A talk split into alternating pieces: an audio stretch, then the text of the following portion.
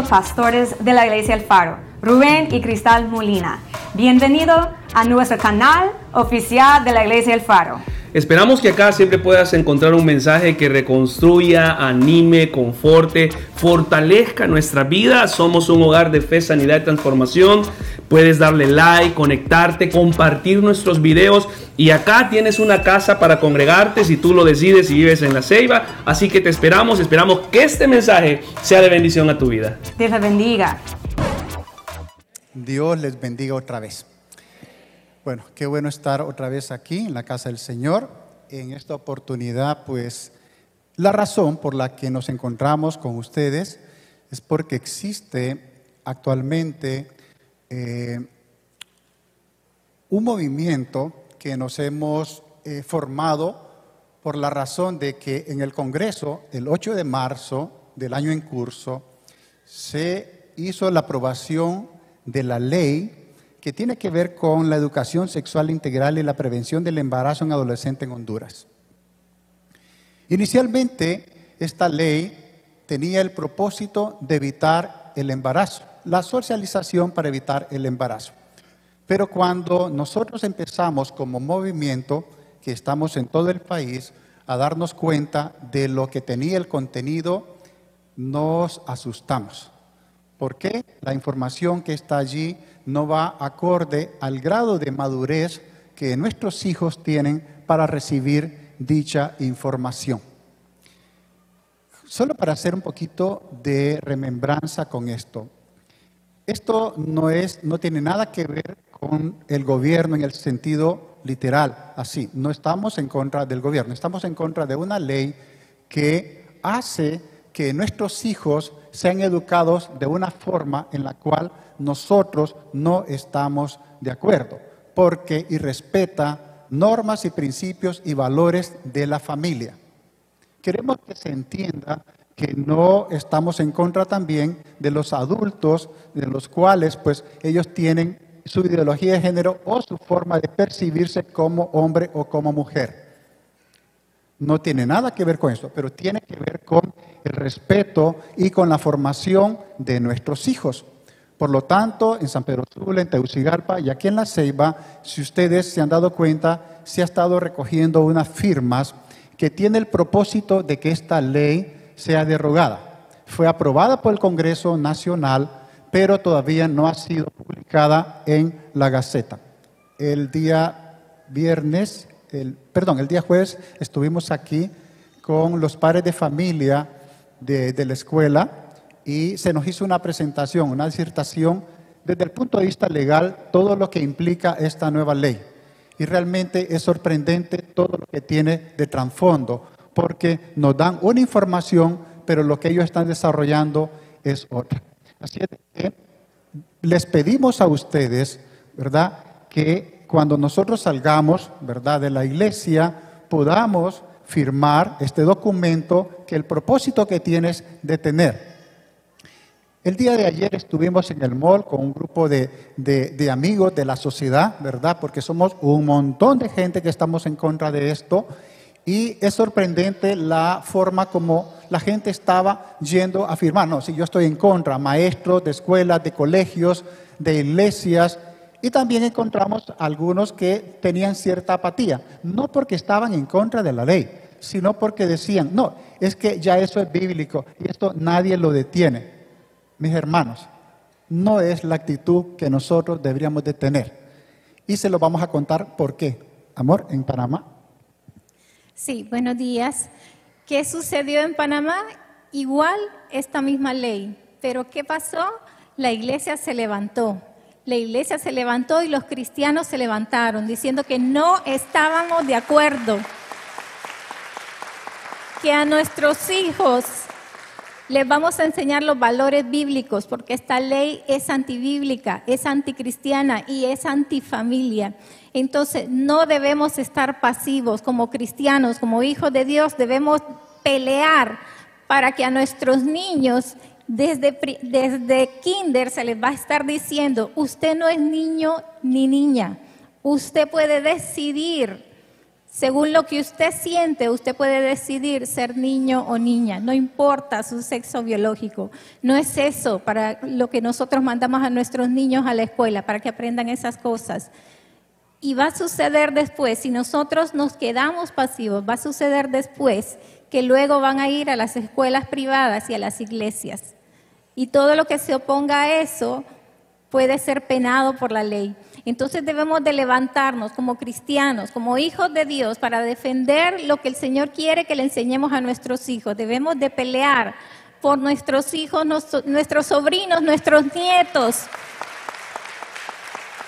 Y vamos a hacer y a levantarnos igual que en Panamá y mejor que en Panamá. Y si hay que ir a las calles y si hay que recolectar firmas y si tienen que unirse a este movimiento, entonces les pedimos únanse, pero no nos quedemos callados porque somos hijos de Dios y vamos a defender a nuestros hijos. Sí, solo para contexto, esto se hizo ya en Europa. Y Suecia es uno de los países que ya en este momento está diciendo, wow, ¿qué nos pasó? Quieren revertir. Un movimiento enorme se ha generado y están revirtiendo, porque eh, lo que ocurre es lo siguiente. Los que aplican o los que desarrollan estas leyes, ¿sabían ustedes que no son hombres y mujeres de familia? No, cuando uno se mete a buscar la información, ¿quién implementó esta ley? Es un hombre. Y cuando uno busca casado, no está casado. Hijos, no tiene hijos. Cuando uno busca quién implementó esta ley, una mujer. ¿Está casada? No. ¿Tiene hijos? No.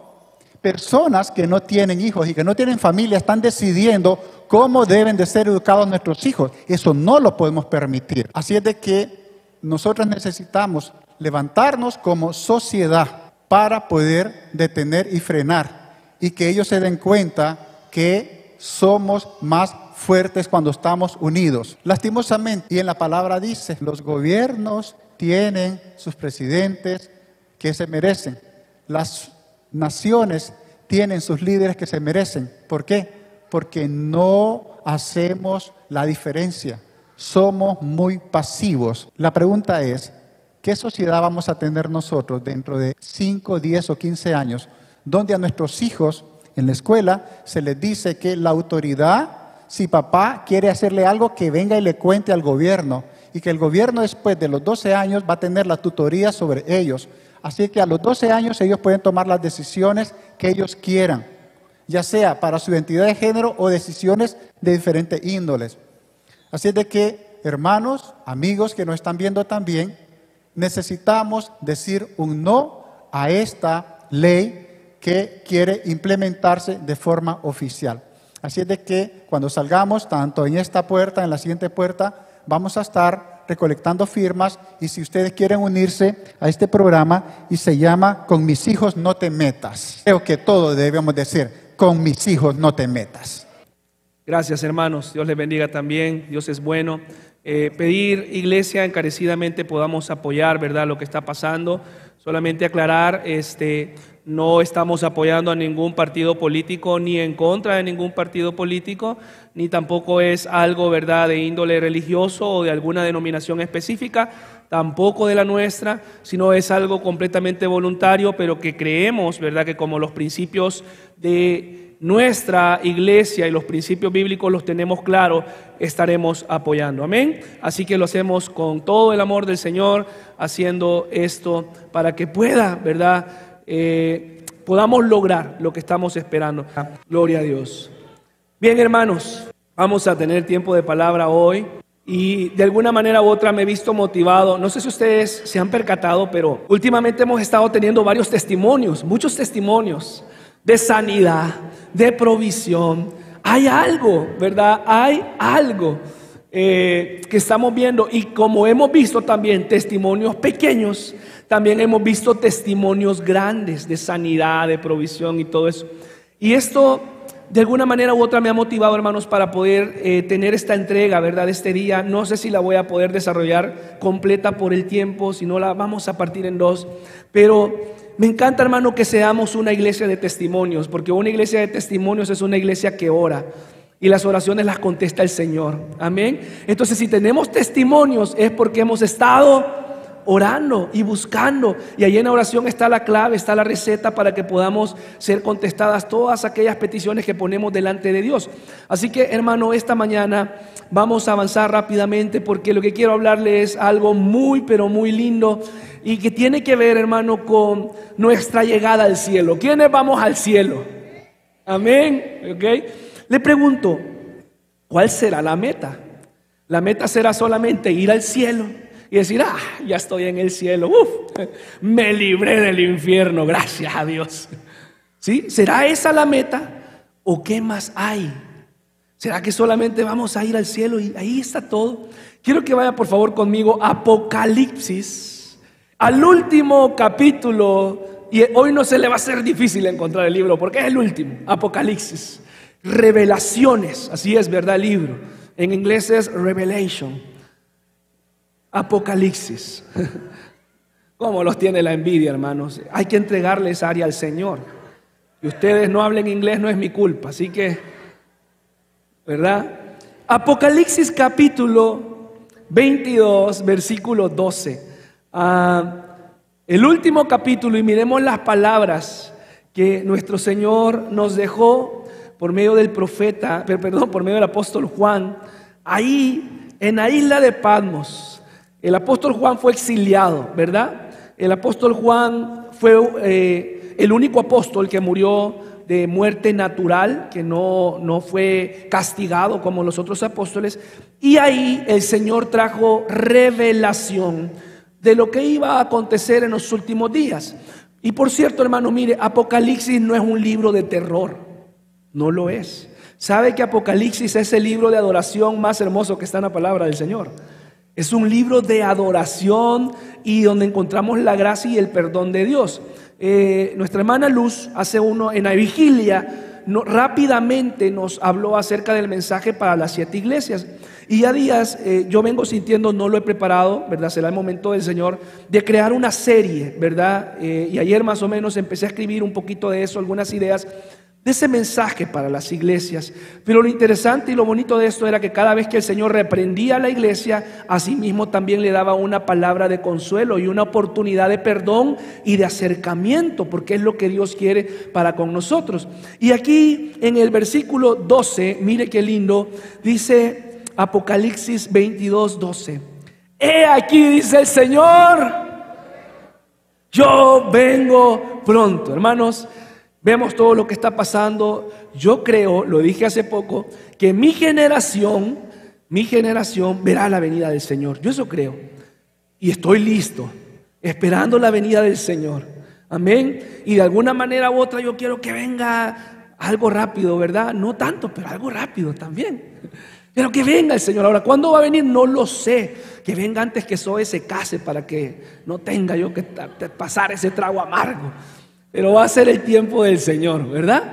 Oigan, y dice, yo vengo pronto. ¿Y qué dice? Y mi galardón conmigo. Mire qué precioso esto, hermano. ¿Para qué? Para recompensar a cada uno según sea su obra. No solamente viene el Señor a levantar, sino que dice, vengo mi galardón conmigo para recompensar habrá una recompensa. Mire qué lindo, hermano. Esto es lindo. Y vamos a hablar un poco de eso hoy. Para recompensar a cada uno. Según sea, pregúntale a la persona que está al lado, ¿cuál es tu obra? ¿Cuál es tu obra? ¿Ok? Aquí es donde vamos a hablar y vamos a ver. Porque entender esto de la recompensa, hermano, he estado leyendo referente a esto y me ha apasionado. Y quería transmitirlo a la iglesia me invitaron a dar una ponencia, ¿verdad?, referente a las recompensas.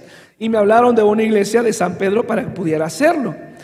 Y yo, hermano, realmente es algo que no, bueno, uno, les voy a revelar un poquito, ¿verdad?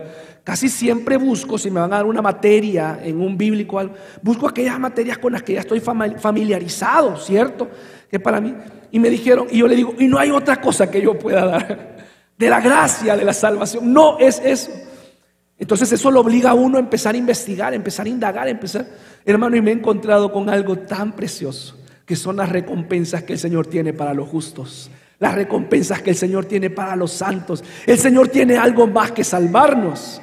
Aunque salvarnos es algo hermoso también, sí, pero hay algo más. Por eso yo esta mañana quiero hablarle con el título Asegurando tus recompensas eternas hoy.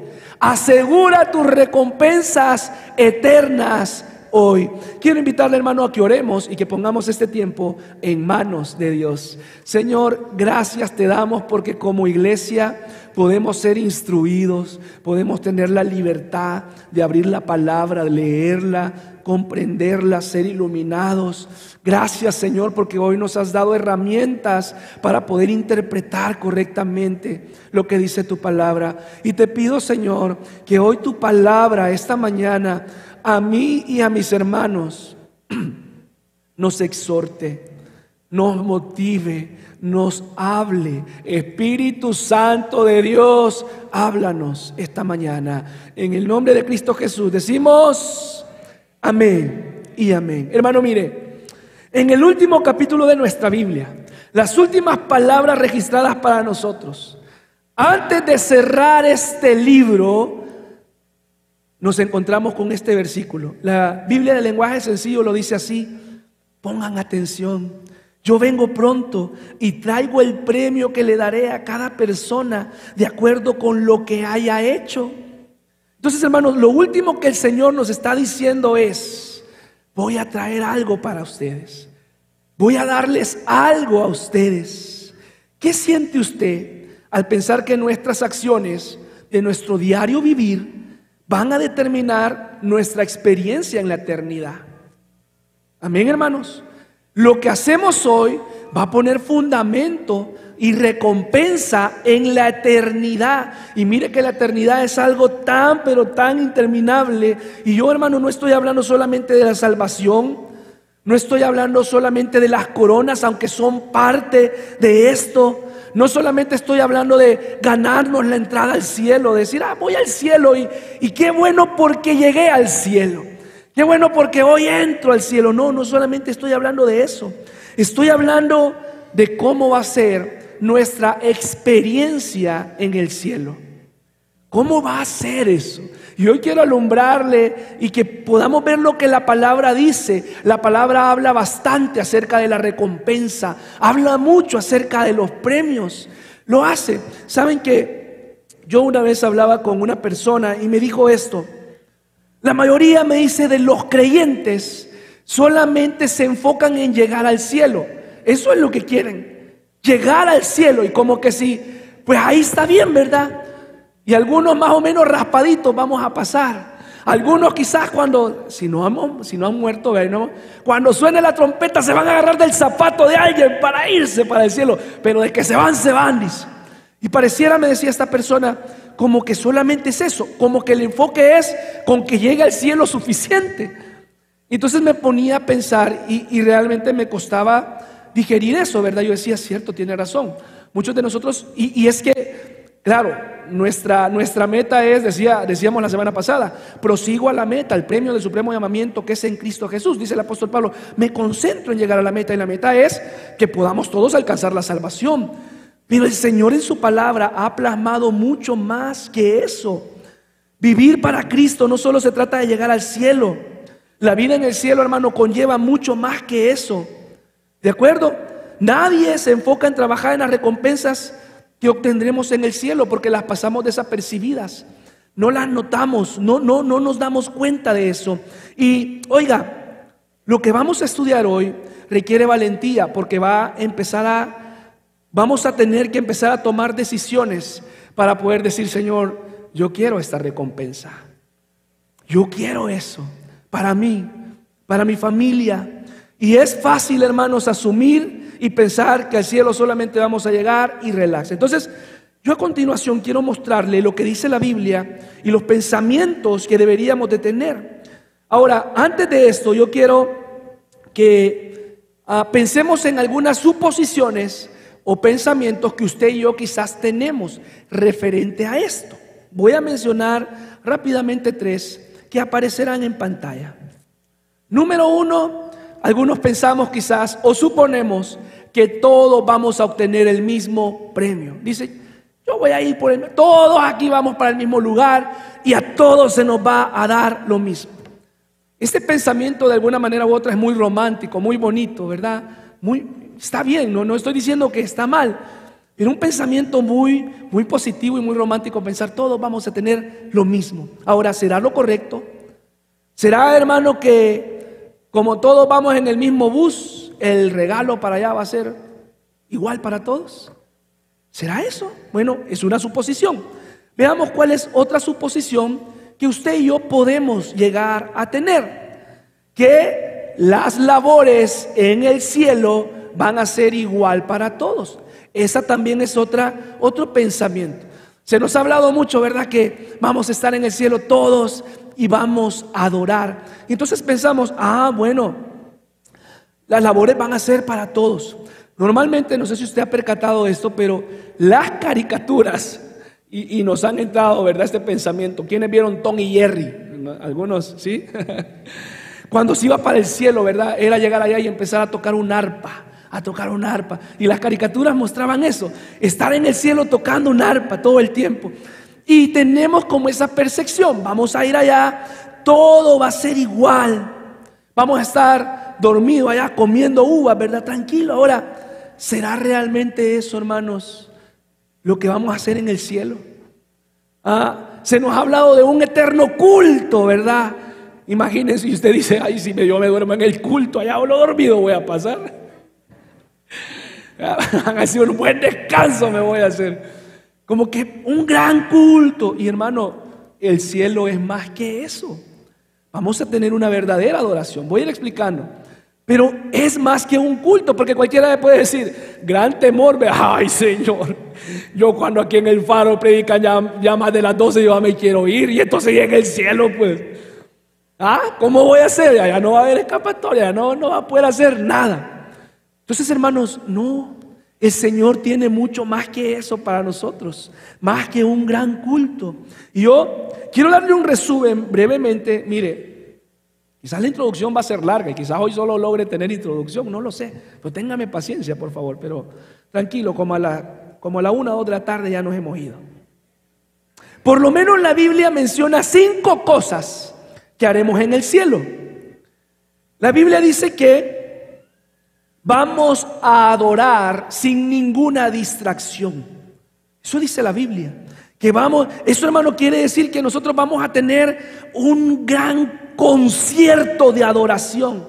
Pero no se va a distraer como cuando estamos aquí en el, culto, ¿verdad? Estamos adorando, pero ¿verdad que algunos, yo rápidamente me distraigo? Y si escucho como cuchicheo atrás, hago así. Estoy adorando, pero me distraigo, ¿cierto? Y la Biblia dice que vamos allá a adorar. Imagínese, hermano, usted el mejor concierto al que ha ido usted en su vida. Yo no sé si fue de los tiracumbos, de Bronco, yo no sé, ¿verdad? Pero el mejor concierto en el cielo usted adorando, pero sin distracciones. No sé cuál fue el mejor concierto que usted fue, ¿verdad? Rayando el sol, decía aquel. Y usted ahí, mi hermano, va a ser mucho más bonito que estar en un concierto porque vamos a adorar y vamos a adorar sin distracción. Porque tendremos cuerpos glorificados que se van a conectar con el Señor y el hecho de que la persona que esté al lado platicando no le va a estorbar porque es que no va a platicar, el de al lado también va a estar adorando. Amén. Entonces todos vamos a estar adorando. También la Biblia dice que, oiga esto, vamos a tener servicio sin cansancio, no nos vamos a cansar. Vamos, hermanos, sin fatiga, a trabajar sin frustraciones, a trabajar sin estrés.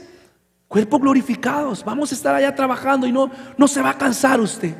allá en el cielo usted va a estar, bueno, ¿verdad? A mí me cuesta estar de rodillas, hermano, me duelen. Después de unos minutos, sí, algunos hermanos tienen más desarrolladas las rodillas. Pero allá en el cielo usted no va a decir, ay, ya me duele la rodilla. Allá en el cielo no le va a doler ni la rabadía ni la columna. ¿Sí? Entonces, hermanos, vamos a poder adorar al Señor todo el tiempo, sin restricciones, servir sin, sin limitaciones. ¿Sabe también que dice la palabra? Nos alumbra que nosotros vamos a tener comunión en el cielo. Hermano, usted ya no va a tener temor de que alguien le dañe, que alguien hable mal de usted, ah, o que nos vayan a criticar. No, allá vamos a tener comunión. Nadie le va a sacar la lengua allá en el cielo. Cuando vayamos al culto, usted no se va a enojar con los de parqueo, porque los de parqueo allá ya van a estar más organizados. Ah, y va a llegar usted, belleza, pues lindo. Ahí de un solo. Va a haber comunión. También la Biblia dice que algunas cosas que haremos en el cielo vamos a aprender sin cansarnos. Imagínese, hermano, poder aprender y preguntarle tantas preguntas a Dios. ¿Cuántos tenemos preguntas a Dios? Ya tenemos varias anotadas. Va, Señor, contame cómo está eso de Jonás. ¿Cómo fue eso, Señor? ¿Sí? Yo tengo varias anotadas, Señor, ¿y, cómo está eso del mar? Contame bien cómo se hizo. Ah, imagínese usted que el, bueno, el universo es infinito y Dios está en el universo. Y se imagina usted una cátedra del Señor, miren, ustedes vivían en la galaxia. ¿Cómo se llama nuestra galaxia? Vía Láctea. Aquellos que no respondieron nos vamos a mandar allá prebásica otra vez. Miren, la Vía Láctea, ustedes vivían en la Vía Láctea. Pero hay tantas galaxias que yo creé y yo hice esto. Por cierto, les recomiendo, hay un video muy, pero muy bonito. Ah, después ahorita, porque si lo busco me voy a tardar. Mire, de un predicador que habla acerca de la galaxia, de cómo, ¿recuerda usted lo que dice el Salmos 19? Así, hermanos, así dice. ¿Cómo dice? Los cielos cuentan, hermana le invitamos a una baleada después. Los cielos cuentan la gloria de Dios y el firmamento anuncia la obra de sus manos. Y este predicador habla de lo que el universo hace, de cómo el universo dice Dios, Dios, Dios. Pídame ese video, por favor. Dura como una hora y media. Mire, usted se va a enamorar de que al Señor no se le sale nada. Entonces, imagínese usted, vamos a aprender sin cansarnos, porque el Señor nos va a hablar, nos va a mostrar todo lo que Él quiere. Tenemos, hermanos, nosotros mucho que aprender sobre la eternidad. Vaya conmigo, por favor, al Evangelio de Juan 17.3. Evangelio de Juan 17.3. Dice, y esta es la vida eterna. Dice Juan, esta es la vida eterna. Que te conozcan a ti, el único Dios verdadero, y a Jesucristo a quien has enviado. Aprender de Él, de todo. Entonces, hermano, mire, Vamos a tener toda la eternidad para aprender, para escuchar, sin cansarnos, ¿verdad? Es decir, la eternidad vamos a conocer de Dios. O sea, algo más, hermanos, que estar tocando el arpa. Y luego también, otra mención que tenemos en la Biblia de lo que haremos es que vamos a descansar, pero sin aburrirnos. Descansar no me refiero a estar roncando, ¿verdad? Que pudiera ser. No sé todavía, hay muchas cosas del cielo que no sé. Pero quizá a quienes les gusta la playa, hermanos. ¿Eh? ¿Y será que en el cielo vamos a ir a la playa? Yo digo que sí, yo digo, la Biblia no lo dice. Pero ella dice que hay un mar de cristal. Amén. Y si hay un mar de cristal, yo creo que por lo menos los dedos vamos a ir a meter, hermano, porque que hay un mar de cristal y no irme a meter al mar de cristal, ¿cierto? Vamos a descansar, vamos a ver la mano del Señor en el bosque, disfrutar. Calles de oro, dice. Todo eso. ¿Usted cree que en el cielo vamos a comer? ¿Ah? Taco. algunos dicen así, otros dicen así. Hermano, recuerde que nomás vamos para arriba aquellos que se van.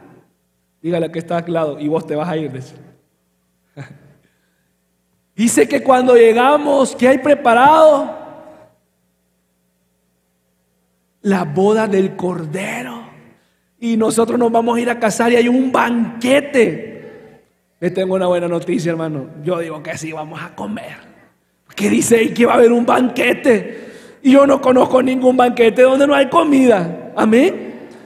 Entonces, usted ahora, hermano, allá usted la baleada la va a dejar de último porque le aseguro que va a haber algo más rico. Aparte de eso, usted recuerda, lo acabamos de ver, Jesús resucitado, glorificado, ¿qué hizo cuando encontró a aquellos en la playa? Fue a comer, Fue a comer, se encontró con ellos y comió un pescadito, se lo desayunó. Entonces, hermano, vamos a descansar, vamos a comer. Quizás ahí por primera vez en la vida vamos a, comer varios platos que ahorita no podemos pagar. Pero en el cielo sí, porque el Señor es especial. Va a haber comida, hermano, va a haber fiesta. Usted es pachanguero, ¿verdad? Pero en el Señor, adorarle, danzar a Él, allá lo vamos a hacer. ¿Cuántos se alegran por eso? Yo no los veo motivados, hermano. Yo estoy bien contento imaginándome todo. Y el cielo, hermano, hay algo poderoso. Pero sobre todo vamos a tener la compañía de nuestro Señor ahí. Vamos a estar con Él.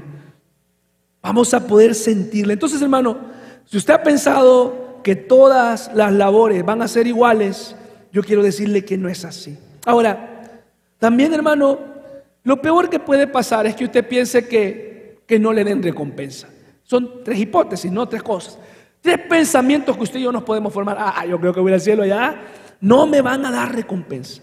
Yo no sé mis talentos para servir a Dios. Yo no ayudé a los pobres. No evangelicé. Voy a ser salvo porque, bueno, la salvación es por fe, ¿cierto? La salvación es por gracia. Y si usted hace, hace algo, ¿verdad?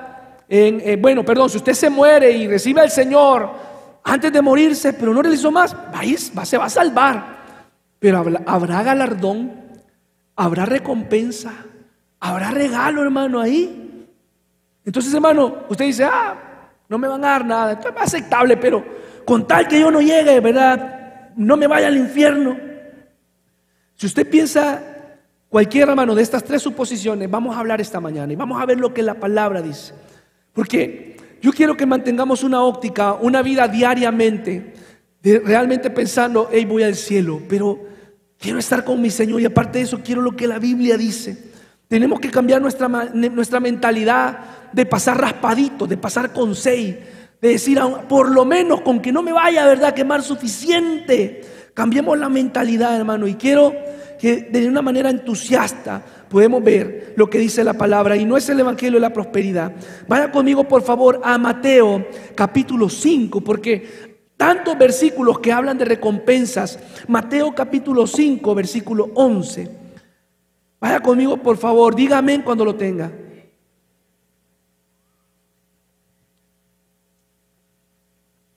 Tantos versículos que hablan de recompensa. Bienaventurados sois cuando por mi causa os vituperen y os persigan y digan toda clase de mal contra vosotros, mintiendo. Y mire lo que dice el Señor, gozaos y alegraos. ¿Por qué? Porque vuestro galardón es grande en los cielos. Porque así persiguieron a los profetas que fueron antes de vosotros. Dice, lo van a perseguir, pero vuestro galardón, tu recompensa es grande. Vea por favor conmigo Santiago 1.12. Bienaventurado el varón que soporta la tentación, porque cuando haya resistido la prueba, recibirá la corona de vida que Dios ha prometido para los que le aman. Mire, una corona, una recompensa.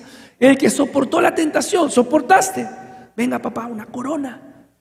Y no de mentiras, hermano, de verdad. Una corona. Ahora, hermano, quizás usted no quiera que yo hable de recompensas, pero Dios quiere que yo hable de recompensa porque está en su palabra. El Señor, Dios sabe muy bien nuestra humanidad porque Él nos creó y Él sabe que usted y yo nos movemos por bono.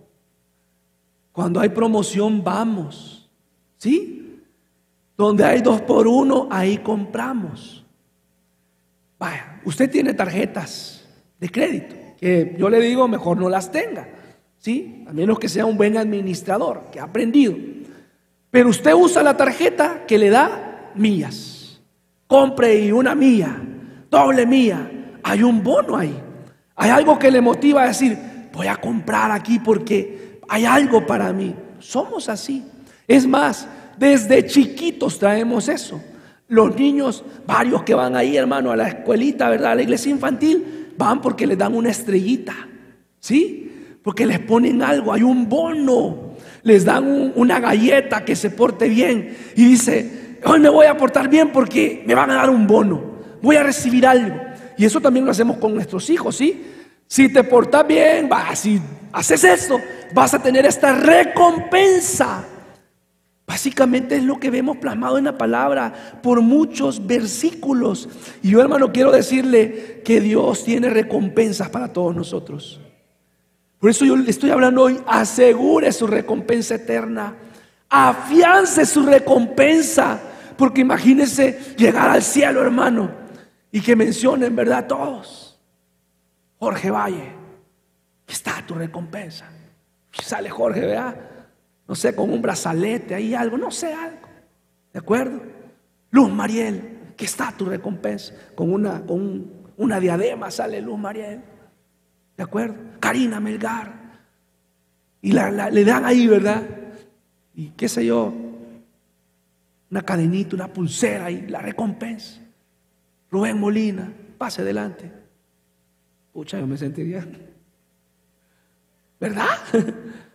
Debemos de anhelar las recompensas, de quererlas, de, de, no solamente ir al cielo, sino decir, Señor, hay algo más para mí. No solo las coronas. Mire lo que dice hermano Hebreos 6.10. Hebreos 6.10. Porque Dios no es injusto. Mire la palabra. No es injusto para olvidar vuestra obra y el trabajo de amor que habéis mostrado hacia su nombre, habiendo servido a los santos y sirviéndoles aún.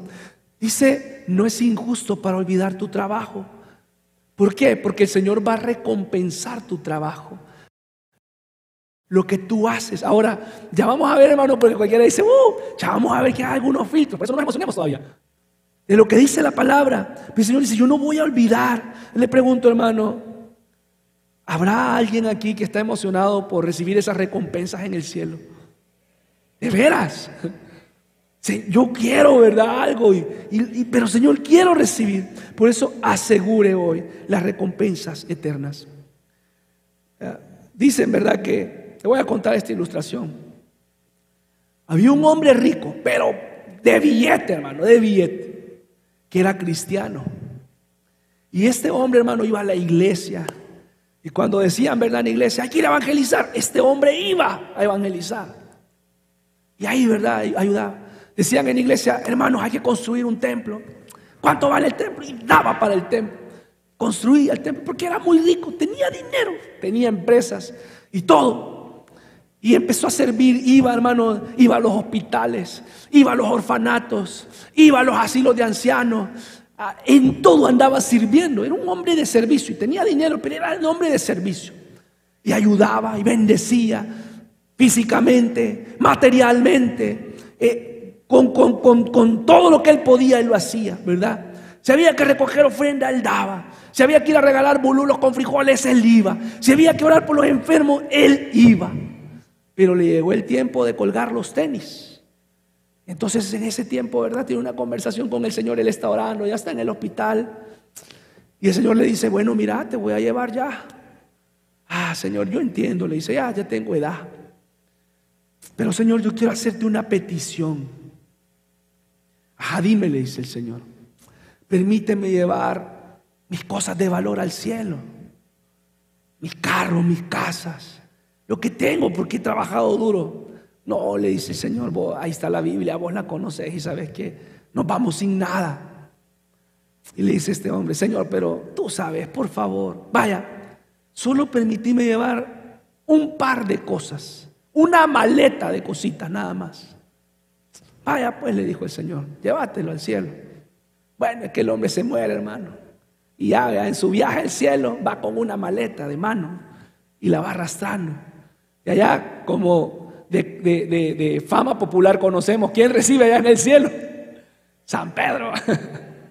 Aquel hombre va caminando con su maleta, algo pesada, iba ahí, y va llegando al cielo, buenas, iba contento, empieza a ver todo aquello, lo bonito que había en el cielo. Y está San Pedro, parado. Él va entrando, iba subiendo. Bienvenido al cielo, les. Tú has de ser San Pedro, les. Sí, yo soy. Mucho gusto. Contame, ve ahí empezaron a hablar. Entonces Pedro le dice, Así que estás en la lista, le dice. Vas a pasar adelante.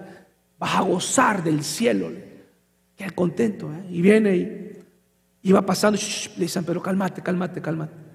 Aquí no se pueden meter cosas, le dijo, aquí no, no puedes traer nada. No, no, no, le dijo, pero yo hablé con el mero mero, le y me dio permiso. Buscá ya de estar, el- el- que, me dio permiso. Empieza Pedro a ver. Tenés razón, le dice, te dieron permiso de traer algo. Entonces, vaya a verles.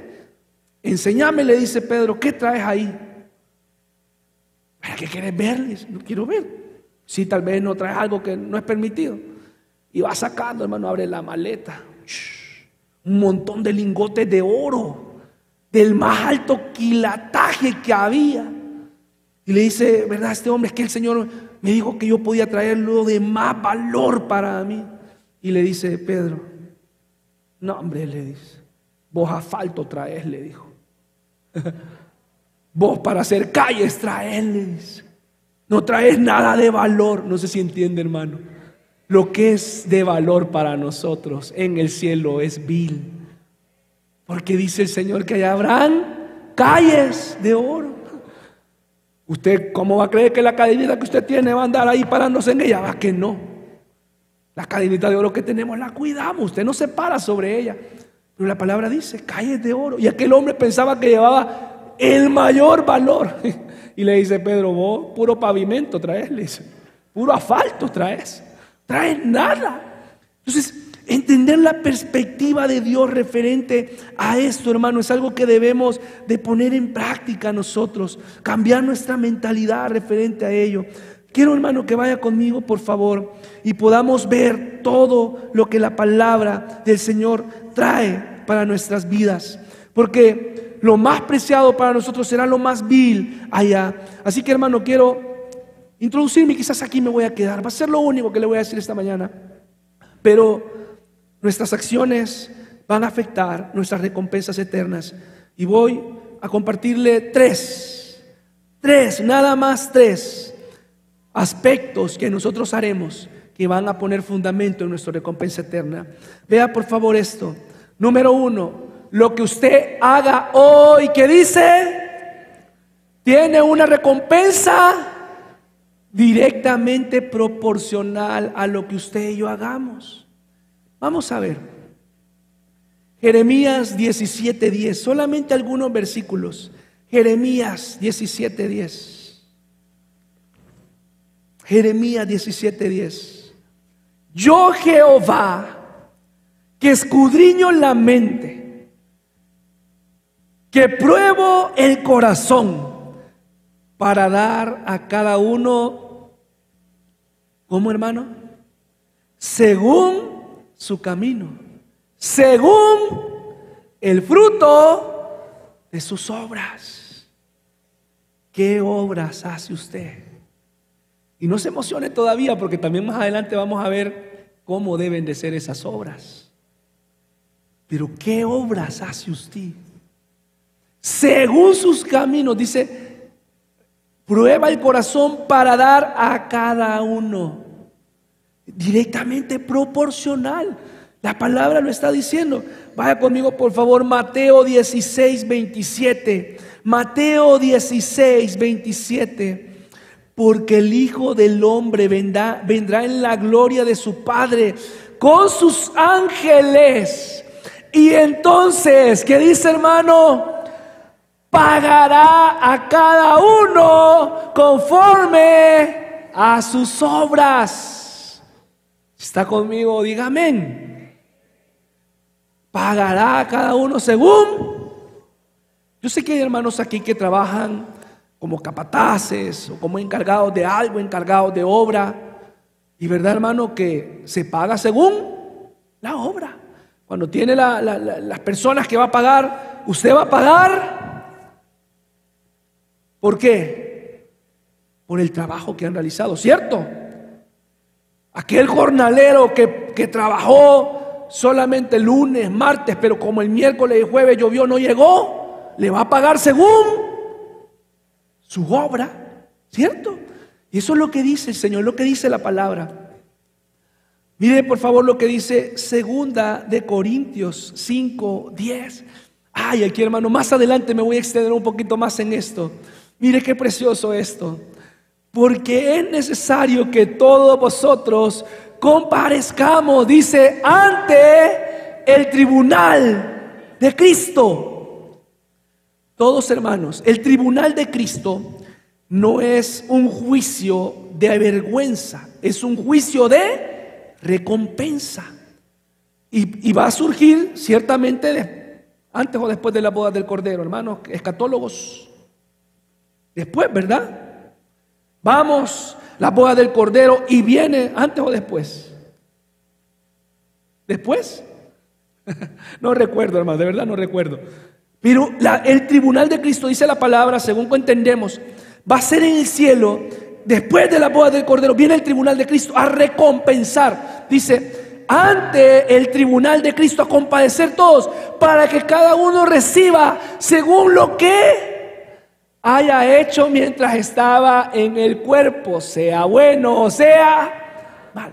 Hermano, hay mucho, se da cuenta de cómo la Biblia habla de recompensas. Hermano, y vuelvo, insisto, en la boda del Cordero, ¿verdad? Y todo bonito ahí celebrando, bailando, comiendo. Pero viene la hora de la recompensa y no nos dan nada. Qué triste.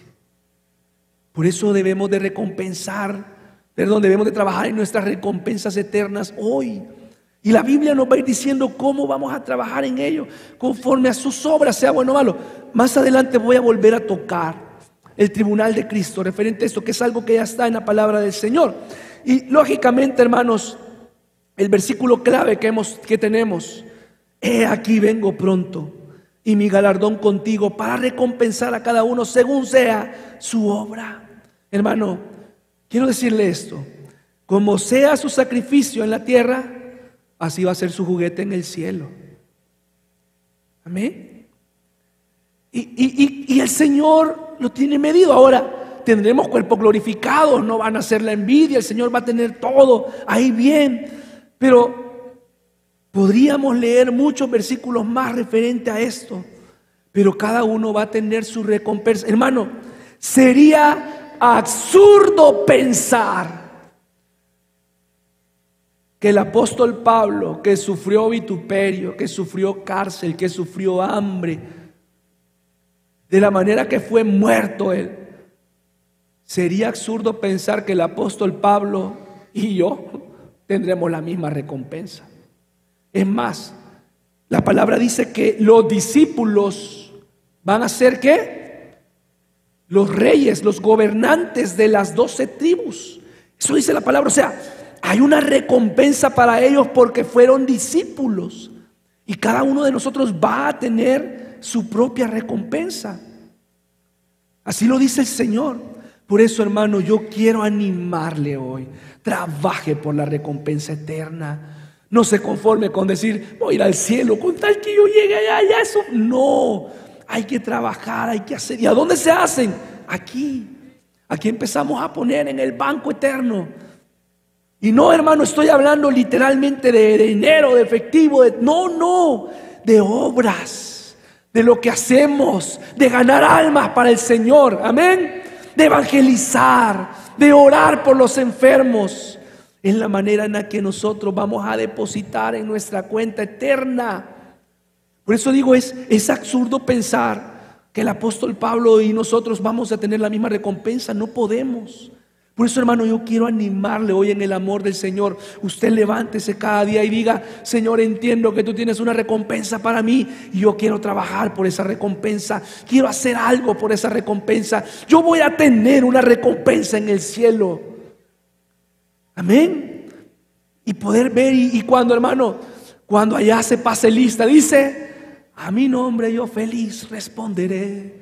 Y no solamente eso, sino cuando nos llamen para poder darnos algo de eso. Entonces, hermano, no podemos pensar eso, pero algo debemos de cosechar.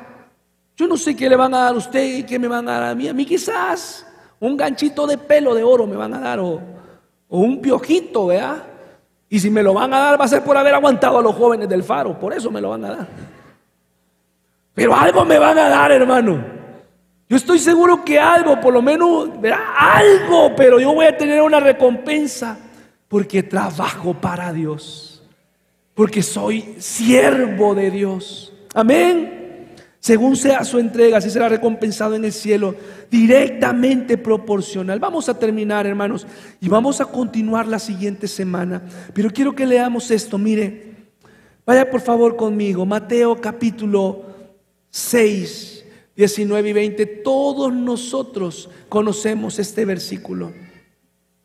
Todos nosotros. Amén. Mateo 6, 19 y 20. ¿Conoce usted la palabra, hermano? Amén. Insisto, no estoy hablando de materialismo, no estoy hablando de esto. Dice la palabra, no os hagáis tesoros en la tierra, donde la polía y el orín corrompen, y donde los ladrones minan y hurtan, sino haceos tesoros en el cielo, donde ni la polía ni el orín corrompen, y donde los ladrones no minan ni hurtan. La pregunta es, ¿cómo vamos a hacer nosotros estos tesoros allá?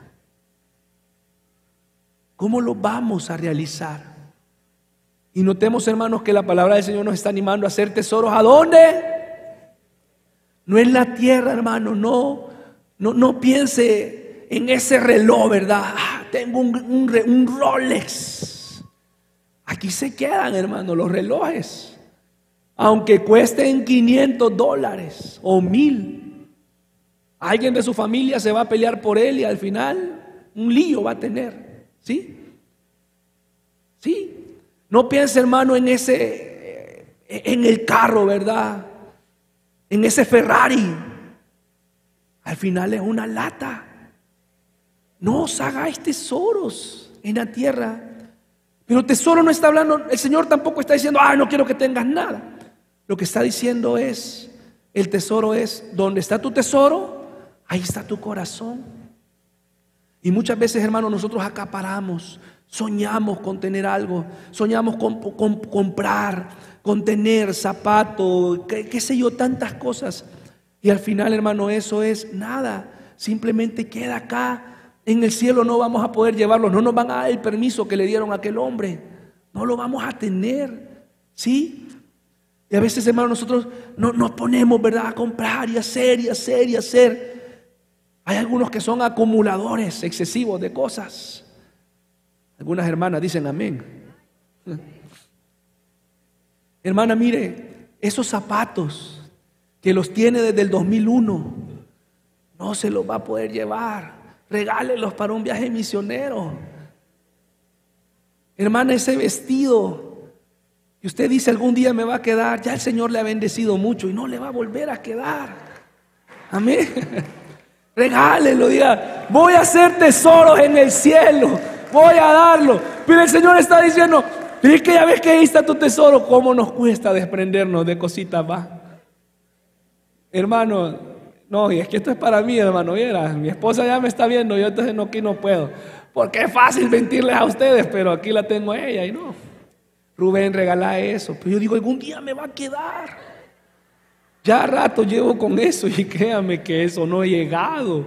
Más bien vamos para el otro lado. Pero entonces, ¿dónde está mi, Dice hacer tesoros en el cielo. Porque eso, hermano, esa camisa. Mire, yo me acuerdo antes, cuando estaba joven, estaba soltero. Soltero, ¿verdad? Tenía un buen trabajo antes de ser, incluso dedicarme al ministerio. Yo compraba relojes. Y llegué a tener un montón de relojes, ¿verdad? Ese era lo que yo no uso ni, ni cadenas, ni pulseras, nada. Siempre me gustaron los relojes. Ahora eso ya es un área entregada, ¿verdad? Y, y acumulé realmente. Soltero yo compraba relojes, pero casado vendía relojes, hermano. No de veras. Y de algo me sirvieron porque el Señor me preparó, ya después ya no habían muchos. Pero ahí logré, ¿verdad? Tener algunos. Pero, hermano, dice la palabra del Señor, no os hagáis tesoros en la tierra. No, no, no le pongas tanto amor a eso porque no te lo vas a poder llevar. Nada, ni la casa, hermano, ni el Maserati, ni el Porsche. Nada de eso. Usted va a poder llevarlo al cielo. No se puede. Las recompensas son para los que se esmeran. Y es bonito, hermano, recibir recompensa. Mire, usted asegúrese, hermano, que por lo menos una medalla de chicle reciba, pero que reciba algo. Por lo menos de aquellos bombones que venían en forma de moneda, por algo de eso, que usted diga algo me voy a llevar. Amén. Porque, hermano, sí o no que recibir recompensa es bonito. Esmerarse por algo es humanamente bonito, es lindo. Yo le contaba a mis hermanos, tuvimos un retiro, los maestros de la escuela. Yo les contaba una historia. Yo les decía, estábamos hablando, ¿verdad? Y yo creo que ustedes ya se han dado cuenta, ¿va? Lastimosamente en mi, en mi infancia, hermanos, no fui el estudiante más destacado. No, no, de verdad que no lo fui. Era todo lo contrario y casi siempre que le hablaban a mis padres no era para felicitarlos. Bueno, es más, cuando mis padres llegaban a traer notas, mi mamá lo que preguntaba es, ¿y pasó? Por lo menos, va. No, no era tanto de que nunca, hermano, un lugar y nada. Yo le decía a mis hermanos, por el tema que estábamos hablando, yo les decía a mis compañeros maestros de la escuela el día viernes, Nunca en mi vida yo recibí un buen comentario, una aprobación, una felicitación de ningún maestro. Solo una vez en mi vida. Ahora, claro, no hay que preguntar por qué, ¿verdad? Si no se gana, no se gana. ¿Sí? Pero sabe algo, hermano, en el último año, pues yo empecé a acercarme al Señor porque estábamos hablando de esto. El salmista, Salmo 73 dice, para mí el acercarme a Dios es el bien. Y cuando yo me acerco a Dios, hay bien para mí. Yo recuerdo que en el último año, hermanos, del bachillerato, yo dije, bueno, mis padres, insisto, nunca habían recibido nada, o sea, vergüenza en lugar de, elogios. Eh, siempre era llamarlos para una queja, para un regaño, expulsión, detención, etcétera. Tantas cosas, tantas cosas. Y el Señor empezó a trabajar conmigo en ese último año. Yo iba a la iglesia siempre, pero mi vida no era acorde. Desde como los 12 años yo ya empecé en la iglesia. Yo recuerdo que ese día le dije, para mí el acercarme a Dios es el bien. Y le dije, Señor, quiero acercarme a ti de verdad y quiero recibir algo bueno. Y yo recuerdo que mi oración fue, yo quiero que por lo menos una vez mi mamá, por situaciones de la vida, tuvo que emigrar a Estados Unidos para poder sacarnos adelante, para poder pagar mis estudios, los de mis hermanos, para poder darnos comida, para poder sostenernos. Entonces, toda mi vida, mi mamá que había estado conmigo, nunca había recibido algo bueno y hoy que estaba lejos, yo dije, por lo menos algo hay que darle. Y entonces empecé a trabajar en eso, le pedí mucha ayuda a Dios, recuerdo. Y le dije, Señor, quiero tener un año diferente, por lo menos lograr algo, ¿verdad? Y en, esos, en ese año creo que fueron como dos veces, por primera vez en mi vida, me dieron un tercer lugar en calificaciones, no el primero, pero el tercero. Pero mira hermano, bien bonito se siente. Ahora, los que ya están acostumbrados a eso, bueno, no lo sienten como si nada, pero uno que no, siente bonito. Que le den algo porque uno se esforzó. Ahora, después de eso no ha vuelto a pasar, hermanos. Pero, ¿sabe? Yo recuerdo que decía en tercer lugar, y yo vi, mamá, un tercer lugar. Qué bueno, hijo, qué bueno. Pero, concluyendo, los, en los tiempos que estudiamos algunos, yo cuando, cuando salí de bachillerato tenía que hacer una tesis. ¿Cuántos hicimos tesis en el bachillerato? Había que hacer un trabajo de tesis y exponer el trabajo de tesis yo dije, bueno, aquí voy a poner empeño, ¿verdad? Y, y empezamos a trabajar en eso. Hace en esos años, en el 2002, yo hablé acerca de la inclusión, pero no de la inclusión que se habla hoy.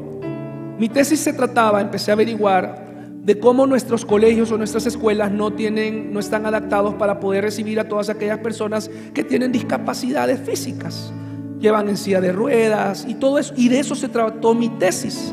Y trabajé y averigüé y una persona que estaba más adelantada me ayudó y me asesoró y presenté mi tesis y la defendí.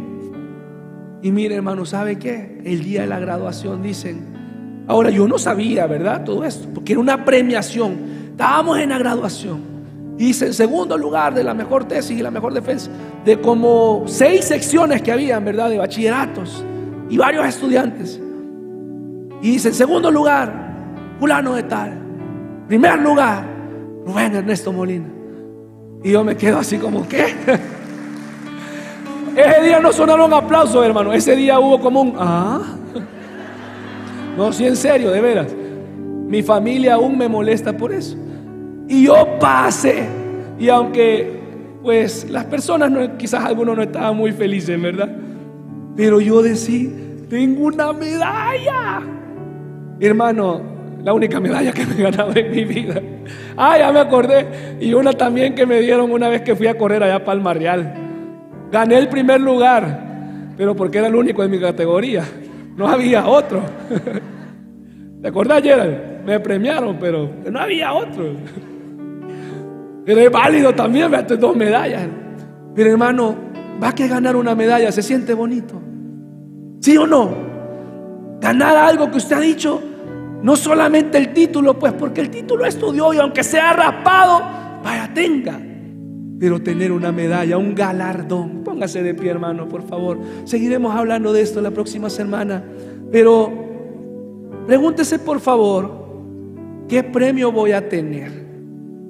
¿Cómo voy a ganar mis recompensas? Y yo solo quiero que usted se vaya a casa con ese pensamiento. Señor, creo que tu obra no solamente es darme salvación, que claro lo va a hacer, amén. O sea, la salvación es, es un regalo precioso. No estoy desmeritando ni estoy devaluando la salvación. Pero hermano, la palabra, y vamos a seguir leyendo. Y es más, vaya a casa usted a leer. Y se va a encontrar cómo la Biblia habla de recompensas, de galardones, recompensas, galardones. Alcanzó el premio. Y que ya, hermano, cuando digan, Oney Dormina, tenga su medalla. Amén. Edgardo, tenga su medalla. Amén. Irifune, venga por su medalla. ¿Sí? Cintia Merá, venga por su medalla. Vamos a ir felices, hermano, ¿o no? Pero hay que empezar a trabajar las recompensas hoy. Oremos, hermanos, amado Dios. Oramos dándote gracias por la salvación que tenemos. Gracias porque moriste por nosotros y cuando somos creyentes en ti, cristianos verdaderos, entendemos Señor que la salvación es por gracia y agradecemos ese regalo, ese favor enmerecido. Pero mi Dios, quiero pedirte esta mañana, esta tarde, que pongas en nuestro sentir el deseo de querer alcanzar galardones. Vamos a entender que va a ser sirviéndote, haciendo obras de amor, de caridad, representándote a ti, ganando, Señor, galardones, siendo buenos creyentes, buenos cristianos, buenos oradores. Permítenos, Señor, tener nosotros ese deseo de no subestimar la salvación sino Señor de ir más allá, que como hermanos en Cristo podamos alcanzar, Señor, ese regalo precioso que está ahí. Levante sus manos, adore al Señor, hable con Él un momento, hermano, y dígale, Padre, ayúdame, ayúdame, ayúdame, ayúdame, ayúdame. Dame de ti, de tu presencia. Enséñame, Señor, a caminar cada día más contigo. Pon en mí, Señor, el deseo de no ser un cristiano conformista, de no ser un cristiano light, sino ser un cristiano ferviente en amor, en crecimiento. Gracias Jesús. Adoramos al Señor, hermanos. Adoramos a Dios. Si este mensaje te ha tocado el corazón, puede compartirlo con sus amigos, denos like, comparte en las redes sociales.